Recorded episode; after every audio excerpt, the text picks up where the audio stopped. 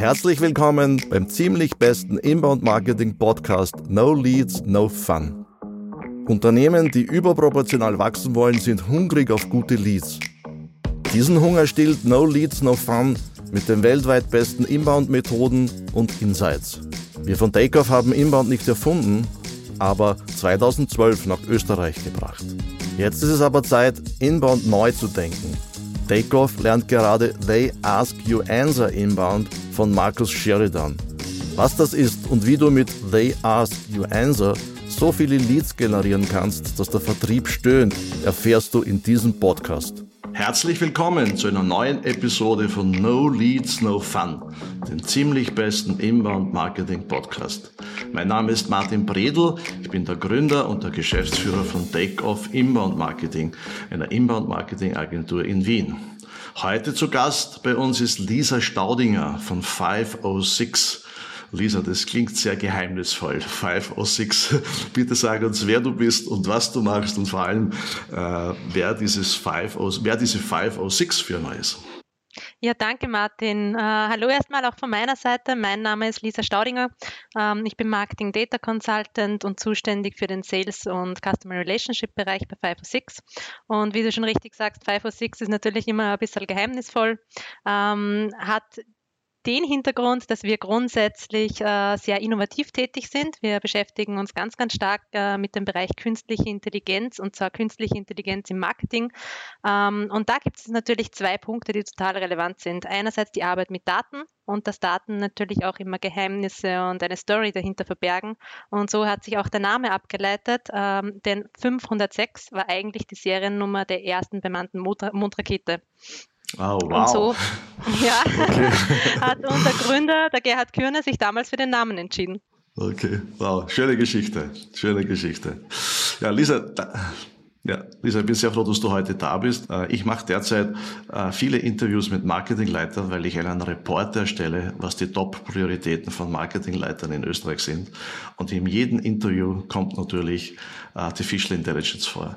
Und jeder Interview-Gast sagt mir, wir sind ganz am Anfang. Wir sind ganz am Anfang. Wir testen, wir probieren Dinge aus. Ihr bei 506 seid nicht am Anfang. Also ihr habt nicht gewartet, bis ChatGPT erfunden wird. Ihr habt euch Jahre zuvor schon äh, beschäftigt. Äh, vielleicht kannst du uns die Geschichte erzählen. Was, was, was habt ihr da entwickelt? Du hast vorher schon gesagt, äh, euer Fokus ist Marketing, also wie ihr Marketing und Sales helfen könnt mit KI. Was ist so die Entwicklungsgeschichte von euch? Die Geschichte unseres Unternehmens äh, ist dahingehend, dass unser CEO, der Gerhard Kürner, schon seit jeher ein sehr innovativ denkender Mensch ist, der auch aus der Kommunikations- und auch aus der Marketingbranche kommt. Ähm, dementsprechend hat er sich vor einigen Jahren schon Gedanken gemacht, wohin äh, die Welt des Marketings sich eigentlich bewegen wird. Je mehr wir technisch fortschreiten, je mehr wir in der Digitalisierung voranschreiten, desto mehr Daten gibt es natürlich auch, die wir fürs Marketing verwenden sollen. Wir wissen alle, dass grundsätzlich die Flut an Marketingaktivitäten, äh, die auf die Kunden trifft, natürlich äh, immer weiter zunimmt. Umso wichtiger wird es, den Kunden auch personalisiert und individuell ansprechen zu können, passend zu seinen Interessen. Ähm, und der Gerhard Körner hat dann beschlossen, dass er sich in diese Richtung äh, entwickeln und bewegen möchte und hat einen äh, Experten mit ins Boot geholt, den Dr. Professor Andreas Stöckel, der an der FH Hagenberg unterrichtet. Und gemeinsam ähm, haben sie die 506 Customer Intelligence Plattform gegründet mit anderen Gründungsmitgliedern und mit unseren sehr, sehr ähm, guten Mitarbeitern. Und der Professor Dr. Andreas Stöckel hat sich einfach seit sehr, sehr langer Zeit schon mit dem Thema Large Language Models beschäftigt und hat äh, eine große Expertise in diesem Bereich, lange bevor es überhaupt so weit gekommen ist, dass ChatGPT ähm, jetzt in aller Munde ist. Ausgezeichnet. Lisa, es gibt eben dieses 506 Customer Intelligence Plattform von euch. Das ist erprobt, das ist bei Kunden eingesetzt.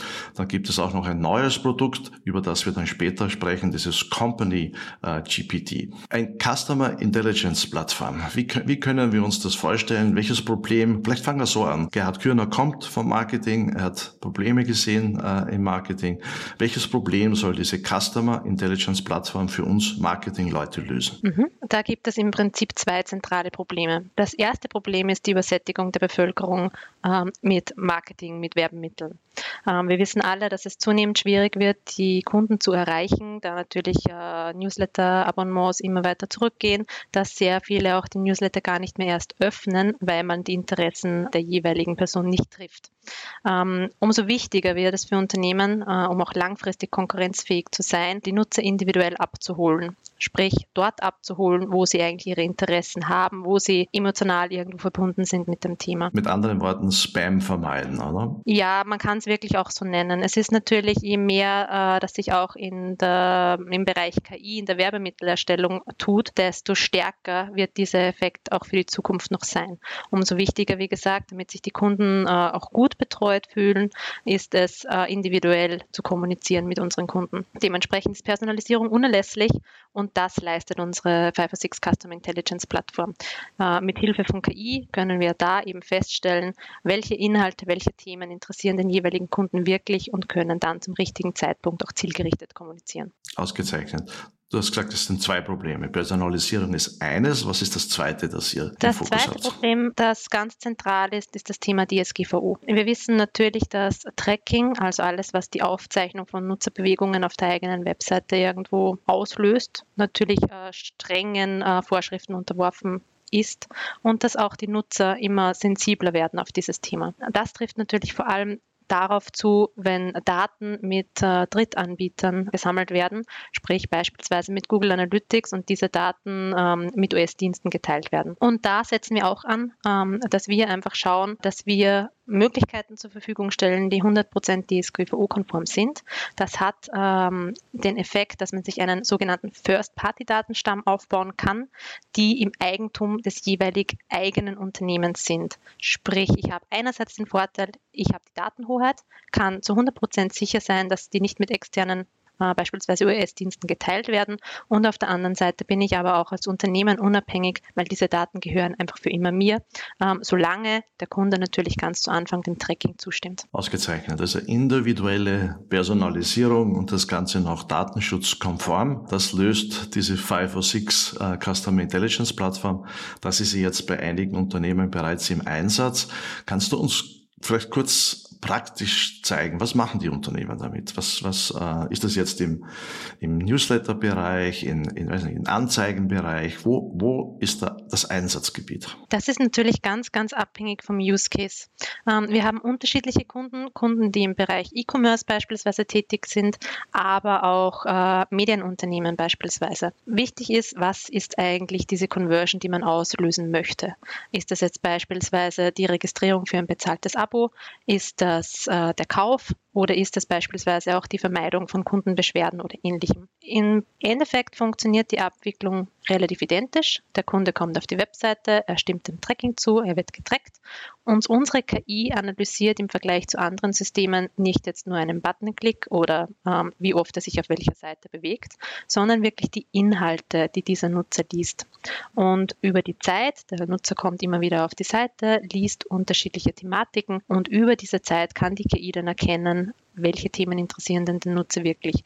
Zum Beispiel beim Medienunternehmen, er kommt immer wieder auf die Seite, äh, liest sich unter, unterschiedliche Artikel durch, beispielsweise zum Thema Sport, ähm, zum Thema Fußball etc., liest aber auch Themen, die in der Rubrik Politik angesiedelt sind. Und jetzt ist natürlich die Frage, ähm, interessiert sich der Nutzer erst wirklich für Politik? Interessiert er sich für Sport? Oder interessiert er sich für beides? Im Endeffekt kann es dann beispielsweise sein, dass das Hauptinteresse, und die KI erkennt das, primär Sport ist, dass er aber einen Politikartikel gelesen hat, weil beispielsweise ein Fußball-Event in Katar oder wo auch immer war und dementsprechend auch politisch darüber berichtet wurde. Die KI erkennt diese Zusammenhänge und somit wissen wir dann wieder, ähm, wie sollte der Nutzer angesprochen werden. Wir haben dann auch die Möglichkeit, dass man bestimmte Teile der Webseite auf interessensbasiert ändert, sodass der Kunde immer den relevanten relevanten Content sieht und sich natürlich besser betreut und abgeholt fühlt. Beim E-Commerce oder bei der Kundenzufriedenheit kann ich das Ganze auch umlegen, wenn beispielsweise der Kunde immer wieder Betriebsanleitungen durchliest, Garantievereinbarungen, ähm, solche Dinge, dann kann man frühzeitig reagieren und einfach mal nachfragen oder zum Beispiel ähm, auch ein kostenloses äh, Servicepaket anbieten und solche Dinge kann man damit umsetzen. Unwahrscheinlich interessant, äh, Lisa. Äh, zwei Punkte, die mir da jetzt besonders äh, aufgefallen sind. Du hast gesagt, ihr erkennt oder eure KI erkennt Muster und aufgrund dieses Musters kann man dann die Website personalisieren. Das heißt, ihr könnt auch auf die Website eingreifen und dort einen personalisierten Content anbieten. Das heißt, äh, vielleicht in ein, nicht realistisch, aber in ein, in ein Traum-Szenario heißt es dann, jeder Nutzer bekommt seine persönliche Inhalte einer Website angeboten. Kann das so sein? Ja, ganz genau. Das ist eigentlich nicht mal unbedingt ein Traum-Szenario. Das Einzige, was ich da erwähnen möchte, ist, dass wir nicht in die Website eingreifen, sondern dass wir im Prinzip für die jeweilige Zielgruppe nur ein Overlay abbilden. Also wir äh, legen beispielsweise über einen bestimmten Bereich, das kann jetzt der erste Artikel sein oder das können die empfohlenen Produkte sein, äh, für die jeweilige Zielgruppe etwas drüber was diesen Nutzer denn interessiert. Das hat den Vorteil, dass es die Seitenperformance nicht beeinflusst und es hat den Vorteil, dass es auch nicht SEO-relevant ist. Ich verstehe, ich verstehe. Dann ähm, zweite Frage, die ich habe. Ich war bei einer Präsentation dabei, die der Herr Gerhard äh, Kür, Kürner heißt er, gegeben hat. Interessant dabei war, dass diese Schnittstelle zwischen der KI und den Menschen ein Dialog war. Das heißt, ähm, ich kann eben mit der KI sprechen. Ich kann die KI fragen, Fragen stellen ähm, in Bezug auf bessere Angebote in Bezug auf individuellere Angebote. Ist das so? Ja, äh, das kann man sich so vorstellen, dass wir innerhalb von diesen Zielgruppen natürlich abbilden können, wie sich der typische Nutzer der Zielgruppe verhält quasi äh, der repräsentative zentrale Nutzer in der Zielgruppe und mit dem können wir kommunizieren. Also da können wir dann die KI quasi fragen, ähm, welche Produkte sind für diese Zielgruppe relevant oder auf welchen äh, Kanälen erreicht man diese Zielgruppe am besten. Und da bekommt man dann auch wirklich eine schriftliche, textuelle Antwort dazu. Ähm, das ist uns generell sehr wichtig, äh, dass man diese Antwort noch nachvollziehen kann. Da sind wir bei dem Thema Trustworthy KI, damit man einfach wirklich auch sieht, warum entscheidet die KI in irgendeiner Art und Weise. Unwahrscheinlich. Ah, das heißt, es ist so ähnlich wie wenn ich jetzt ChatGPT eine Frage stelle, äh, einen Prompt schreibe, bekomme ich dann eben von eurer Plattform Plattform eine Antwort. Als Marketer äh, unwahrscheinlich. ja, ich muss äh, ein bisschen auf die Uhr schauen. Wir haben ja noch ein zweites Produkt, dann äh, vielleicht auch ein paar darüberliegende Themen, äh, die mich interessieren. Jetzt habt ihr vor kurzem ein zweites Produkt gelauncht, das heißt Company GPT. Welches Problem ist denn da im Vordergrund gestanden, das gelöst werden soll. Ich weiß gar nicht, ob es unbedingt ein Problem ist ähm, oder ob es eigentlich eine aktuelle, sehr, sehr positive Entwicklung ist. Und zwar ähm, ist Company GPT daraus entstanden, dass wir gemerkt haben, dass äh, sich sehr, sehr viele äh, Menschen in Organisationen natürlich mit dem Thema KI beschäftigen. Und sehr viele äh, möchten sich natürlich den Arbeitsalltag irgendwo erleichtern. Ist natürlich auch wichtig ähm, für das Management Board in großen Organisationen, ähm, das zu fördern, weil es ist ja eine wunderbar positive Entwicklung, wenn sich Menschen freiwillig mit solchen Themen beschäftigen. Ganz ehrlich, äh, ich glaube, es gibt nicht viele Themen, äh, mit dem sich ein Mensch wirklich freiwillig in der Privatzeit dann auch noch hinsetzt, wo er irgendwo sich denkt, er könnte einen Vorteil für seine Organisation Organisation bewirken. Also wirklich eine sehr positive Entwicklung. Das Problem dabei ist, dass ChatGPT, ähm, der Einsatz von ChatGPT in Organisationen ein bisschen schwierig ist, weil man auf mehrere Probleme trifft. Auf der einen Seite ist das das Thema Effizienz ähm, und auch das Thema Lernen in einer Organisation.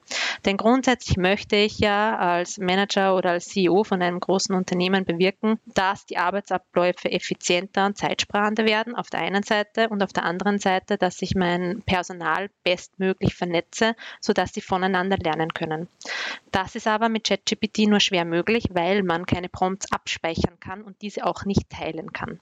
Jetzt natürlich sitzt jeder Mitarbeiter einzeln da, äh, schreibt seinen Prompt, speichert ihn, wenn überhaupt, irgendwo in Word ab. Beim nächsten Mal schreibt er ihn vielleicht wieder neu.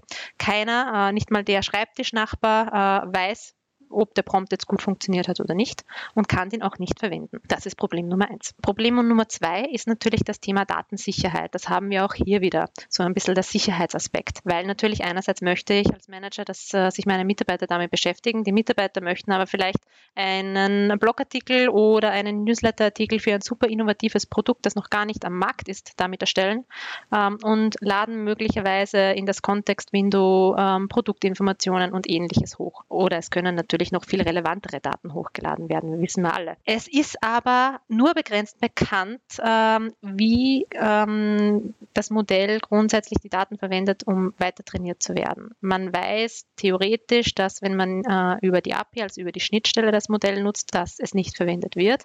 Aber natürlich ist ähm, diese Aussage trotzdem für, für viele CEOs einfach zu unkonkret.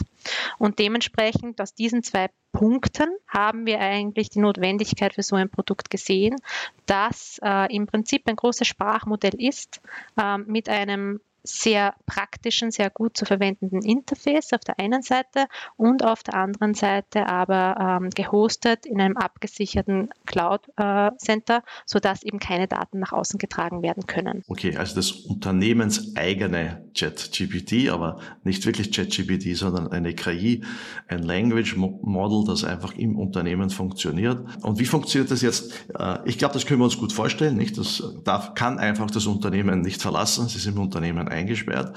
Äh, aber wie funktioniert jetzt die Zusammenarbeit der Mitarbeiter? Wie, wie schaut diese Schnittstelle aus? Mhm. Die Zusammenarbeit funktioniert so, dass wir eben äh, ermöglicht haben, dass man prompt Vorlagen erstellt äh, verschiedene Berechtigungen vergeben kann, sodass unterschiedliche Abteilungen beispielsweise nur mit den Vorlagen arbeiten können.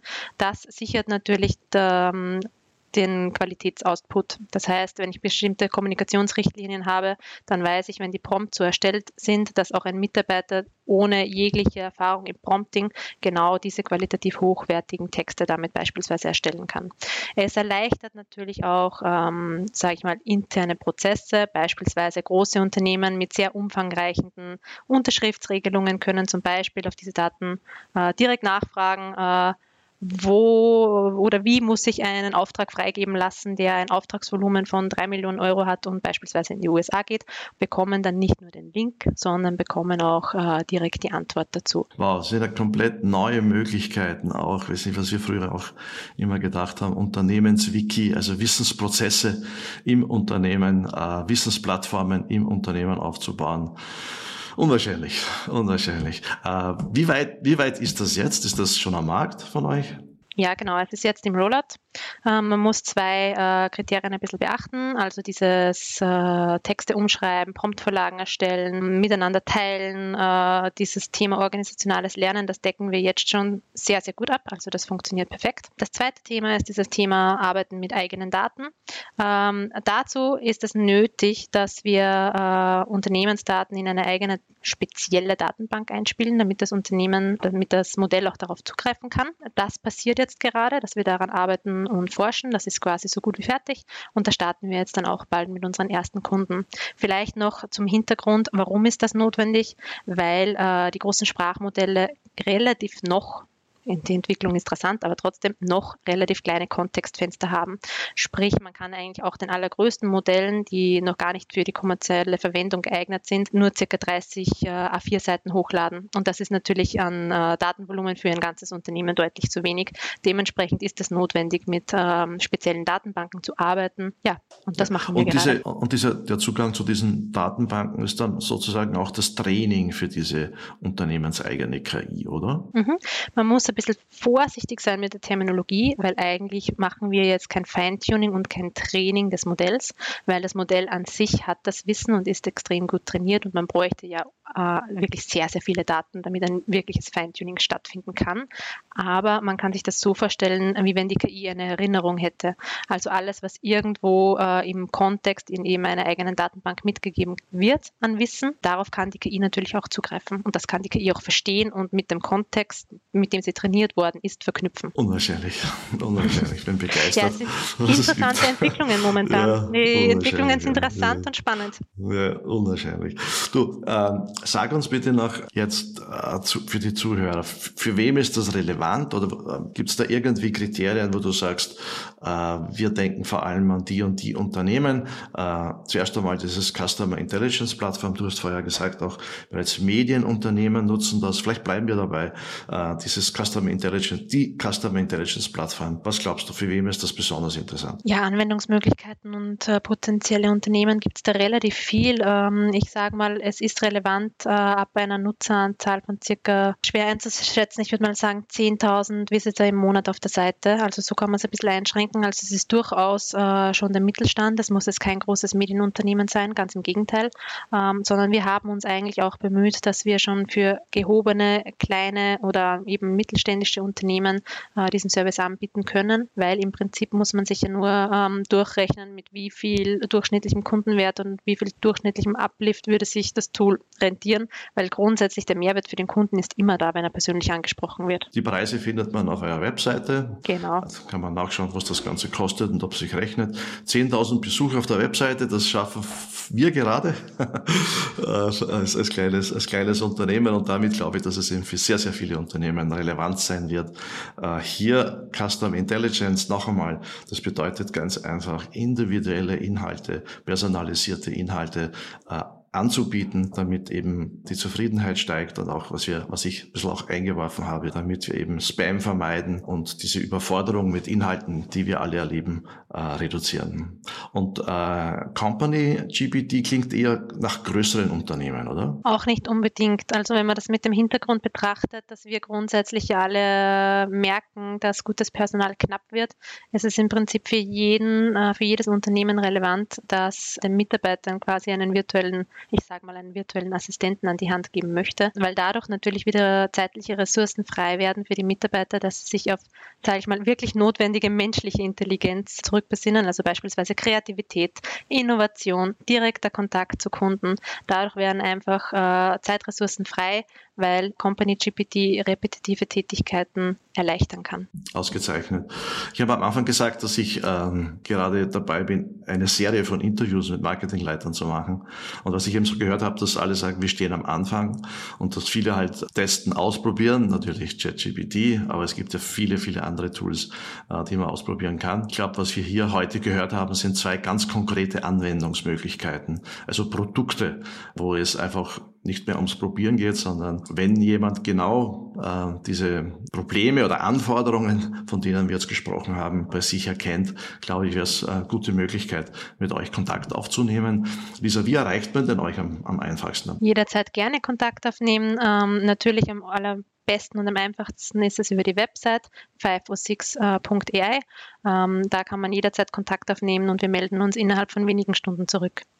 Gerne machen wir das dann natürlich auch so, dass man gemeinsam einfach mal äh, diskutiert, was äh, die Use Cases wären im Unternehmen und dann stehen wir beratend zur Seite. Das wäre jetzt noch meine, meine letzte Frage. Äh, wie ist so der Prozess des, des Onboardings oder der Implementierung? Äh, muss da, ich kann mir vorstellen, bei der Custom Intelligence Plattform, äh, das ist ja äh, in der Cloud, nicht? Das, da wird wahrscheinlich nicht allzu viel äh, sein. Bei Company GPT äh, muss wahrscheinlich mehr Implementierung. Vielleicht kannst du noch kurz darauf eingehen, in beiden Fällen, wie die Implementierung und das Onboarding aussieht. Ja, gern. Also in beiden Fällen ist es so, dass wir normalerweise mal mit einem gemeinsamen Termin starten und uns mal ansehen, welche Herausforderungen hat der jeweilige Kunde, was sind die individuellen Use Cases. Dann gehen wir weiter und schauen uns mal an, welche Daten sind denn eigentlich da, mit denen wir arbeiten können und welche Module unsere Plattform Plattform und unsere Services sind immer modular aufgebaut, sind relevant. Also müssen wir erst wirklich mit der Datensammlung starten ähm, oder beispielsweise können wir sofort mit äh, den Analysetätigkeiten starten. Das ist mal Punkt 1. Und dann, wenn sich der Kunde äh, für eines der Produkte, beide Produkte, gewisse Module entschieden hat, dann startet im Prinzip die Implementierung, die in beiden Fällen eigentlich relativ wenig Zeitaufwand vom Kunden beansprucht. Grundsätzlich mit der Custom Intelligence Plattform ist es so, dass es bis auf äh, eine Codezeile alles von unserer Seite übernommen wird. Was wichtig ist, ist, dass die Datenschutzerklärung angepasst wird, damit der Endkunde informiert wird natürlich, was mit seinen Daten passiert. Wie gesagt, die SGVO-Konformität ist uns ein Anliegen. Bei Company GPT äh, ist das Ganze ähm, so hingehend, dieser erste Case, also das Umschreiben von Artikeln, äh, Promptverlagen erstellen und so weiter, da braucht man eigentlich so gut wie gar keinen Zeitaufwand vom Kunden. Ähm, wenn der Kunde dann mit eigenen Daten arbeiten möchte, dann ist es natürlich mal relevant, dass wir einen Datenauszug bekommen im ersten Schritt, wir uns mal anschauen, wie, in welcher Form und wo liegen die im Unternehmen auf und dann erarbeitet man gemeinsam einen Zeitplan, wie man äh, diese spezielle Datenbank befüllen kann und dann kann der Kunde starten. Ausgezeichnet. Das noch das Stichwort gewesen, eigene Daten. Äh, ist dieses Modell oder dieses Businessmodell letztlich für euch so, äh, dass ihr den Kunden helft, das zu implementieren, das Ganze ins Laufen zu bringen und äh, die Idee ist es, dass der Kunde das dann selbstständig nutzen kann? Ja, es ist uns ganz, ganz wichtig, dass der Kunde grundsätzlich dann selbstständig arbeiten kann. Das soll kein ähm, hochtechnologisch spezielles, herausforderndes Tool sein, sondern es ist einfach gestaltet, sodass auch ein Kunde mit einem geringen ähm, Wissen über KI problemlos die Tools bedienen kann. Das ist uns ein ganz, ganz großes Anliegen. Ich glaube, dass das jetzt ein gutes Ende war äh, von, von, unserer Episode. Großes Anliegen, dass der Kunde damit selbstständig arbeiten kann. Äh, ich glaube auch, dass das die Kunden wollen, gerade solche Prozesse einfach äh, selber und unabhängig arbeiten zu können, unabhängig von einer Agentur oder einem Anbieter äh, arbeiten zu können. Lisa, das war sehr, sehr interessant. Man sieht, es gibt auch Unternehmen, die ähm, weiter sind, die, die, äh, wo wir alle miteinander was lernen können, äh, wo wir auch stolz sein können, dass es so etwas in Österreich gibt, weil die meisten Dinge, die ich in letzter Zeit ausprobiert habe, waren halt meistens aus US-amerikanischen Raum.